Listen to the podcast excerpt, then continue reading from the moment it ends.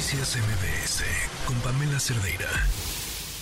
Se espera mañana un paro nacional por la inseguridad que se está viviendo en los caminos y la falta de respuestas por parte de las autoridades. Miguel Ángel Santiago Solís, coordinador nacional de MOTAC, está hoy en cabina. ¿Cómo estás, Miguel Ángel? Gracias por acompañarnos. Bien, bien, bendito sea Dios, este Pamela.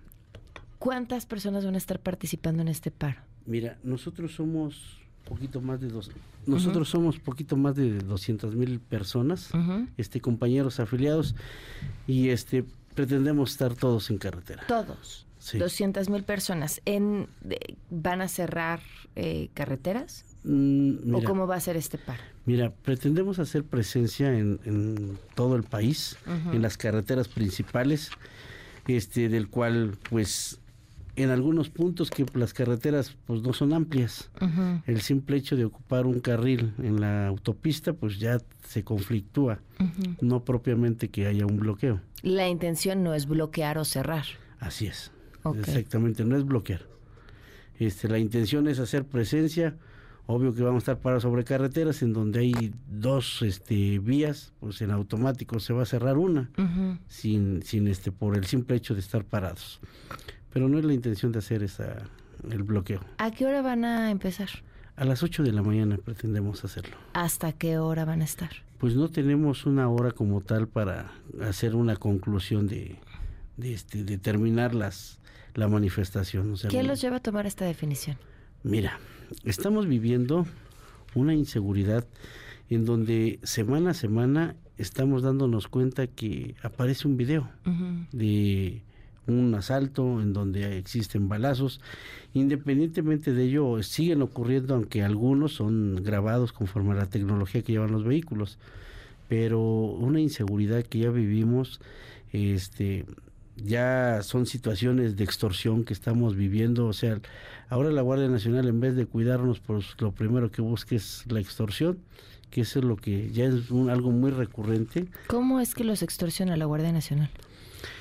Mira, eh, dentro del ámbito federal existe una limitación de las de las configuraciones vehiculares, tanto peso y dimensiones. Desafortunadamente el peso y la dimensión no se ha regulado como tal, en donde la mayor parte de las empresas sobrecargan las unidades. El hecho de llevar una tonelada de más este, sobre una unidad es motivo de retiro de circulación. ¿Cómo sabe la Guardia Nacional cuánto trae de peso total una unidad? Eh, se basa en el ticket de peso. Cuando después de que tú cargas, vas a la báscula, llevas un ticket. Que la cuestión no debería de ser así, debiera de llevar o debieran de existir básculas. En el país no hay básculas, solamente está la de Calamanda y la de Guamantla. Son las dos únicas básculas, pero que no funcionan. Entonces se basan en el ticket de peso y ya sobre eso se basan en hacer una sanción y pues te dicen que te van a detener tu unidad. Sabemos que el detener una unidad en donde el abuso por parte de las grúas 70, 60, 80 mil pesos más la infracción de que son equivale a 54 mil pesos, que es la máxima de 500 sumas. Y si no a cambio les piden una lana. Así es, entonces dice, pues te dejo ir, pero pues ponle 10 pesos o te, hago la infracción. En algunas veces, en algunas ocasiones, pues te limitas a hacerlo, a no caer a la corrupción, pero el simple hecho de que es sancionada este, tu unidad y retirada de circulación, pues ya tienes un problema con la carga. Entonces ya ahí es donde te están este, pidiendo de 10, 15, 20 mil pesos. Entonces, okay. eso eh, en este caso en, la Guardia Nacional y en el ámbito estatal y municipal por lo mismo. Eh, desafortunadamente en los municipios de los estados tenemos este bandos municipales que rigen al, buen gobierno. Entonces, en el bando municipal no puedes tener parada una unidad donde no le corresponda. Si, si le estás haciendo una reparación fortuita, que hay veces llega a suceder, porque en carretera no te puedes parar, te metes a un municipio. Y en el bando municipal dice que no puedes hacer sanciones. Entonces, ¿qué es lo que hacen? O le entras ahí o vas al juez cívico. Y tu unidad pasa a un corralón. Entonces, el corralón sabemos cuál es el problema con las grúas. Tenemos un problema de, de cobro excesivo tan solo un caso muy reciente de, de grúas bucio que hay en, en Cuautitlán Izcalli, por haberlo remolcado 7 kilómetros, quiere 55 mil pesos. Ok. Entonces, la autoridad te dice, este, pues sabes qué, ponle 10, ponle 15, ponle 5 y puras cantidades de miles de pesos. Entonces, por una parte la extorsión por parte de la autoridad y el otro es el tema de la delincuencia. Así es. ¿Qué, qué, qué porcentaje ocupa cada una de estas en sus preocupaciones? El, el 100%. Ujú. Tenemos puesto los ojos en, en ese tema de la extorsión, los abusos de autoridad y que a final de cuentas que lo único que nosotros buscamos es pues que le pongan un freno a todo esto. La autoridad te dice denuncia, pero desafortunadamente en el nuevo sistema penal acusatorio pues tendrás que comprobar que efectivamente te pidieron ese dinero, que existió el abuso. No, bueno, y eso implica también tiempo y... eh, Así es, ¿no? son infinidad de circunstancias. El transportista circula en todo el país. Gente que viene del sureste a dejar mercancía en materia prima o en su defecto fruta o verdura, este pasa por la misma circunstancia y te llegas a encontrar en municipios como son Zumpango, Cuautitlán, este Coacalco y en algunos Los Reyes La Paz Ujú. en donde o le entras o le entras. Esto es algo, una práctica muy común que yo creo que ya tenemos un hartazgo. O sea, este, este paro representa el hartazgo de la sociedad y del transporte.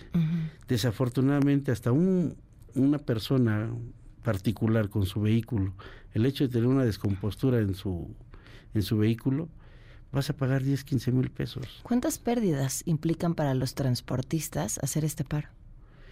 Mira, implica demasiado. Ujú. implica millones de pesos, pero no hay otra.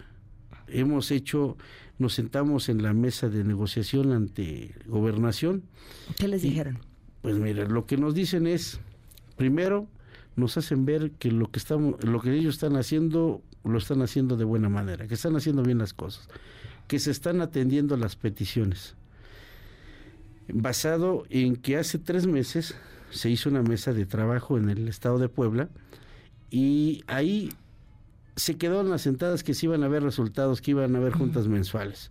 Juntas mensuales de la Guardia para tener una evaluación que solamente se ha dado a base de vía Zoom. Entonces, lo primero que tú llegas y expones el problema de lo que está pasando, te dicen denuncia. Mm. ¿Cómo vas a comprobar? Si normalmente digo, solo una persona este, de 13, 14 años este, comete errores, pero ya para una persona de esas, pues obvio que hay muchas cosas que no lo hace. Ujú. Te hacen a veces depositar a, a cuentas que no son de las personas. ¿Cómo puedes denunciar eso? Y dicen, pues no regalen su dinero, denuncien y mejor que lo pongan a disposición. O sea, ¿ya las mordidas son con depósitos en cuenta? Así es. Entonces, un caso reciente que yo lo viví, tres unidades nos las roban en la México Querétaro. A los operadores se los van, se los llevan del punto donde estaban, que habían parado a descansar los tres, se los llevan y posteriormente pedimos el apoyo. Llega Guardia Nacional. En cuanto dicen las personas que habían sido detenidas, pues ya llegaron guardia, los sueltan, para que me imagino que no se complicaran las cosas, y llegan al vehículo.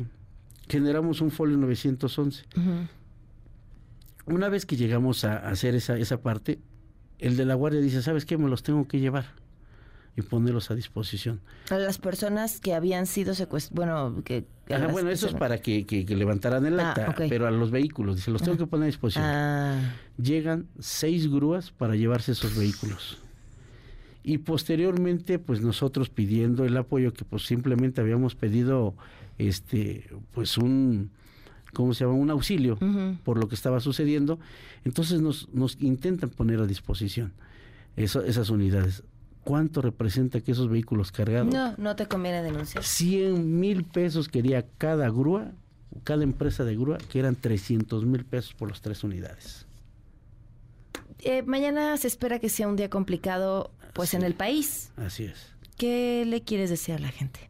Mira, le pedimos su comprensión, les pedimos su apoyo, porque realmente esto que estamos haciendo, pues va por todos. Hacerle ver que todo esto está mal y que nos apoyen, que nos, pero que también este, nos entiendan. Buscamos afectar lo menos posible. La Ciudad de México pretendemos no tocarla porque es una ciudad muy complicada. Si así con un vehículo que se pare tienes infinidad de problemas, ahora imagínate una, una, este, un bloqueo de ciertas avenidas principales. Entonces pretendemos todo hacer hacia las carreteras del país y pues las zonas aledañas a la Ciudad de México. ¿Tienen algún pliego petitorio? Sí, se hizo la seguridad, que se ponga atención a las quejas de grúas, que se ponga atención a la limitación del doble remolque, porque también es otro de los problemas, la competencia desleal, la falta de tarifas, la atención en, la secretaría para hacer cualquier tipo de trámites, las licencias que te hoy generas un folio y tres, cuatro meses después estás haciendo tu este tu licencia y infinidad de situaciones que tenemos que hasta este momento, año con año, llevamos con este mismo problema. Pues muchísimas gracias, Miguel Ángel, por habernos acompañado. Sí, está bien. Platicamos mañana, ¿te parece? Claro, perfecto. Gracias, buenas tardes. Gracias. Noticias MBS con Pamela Cerdeira.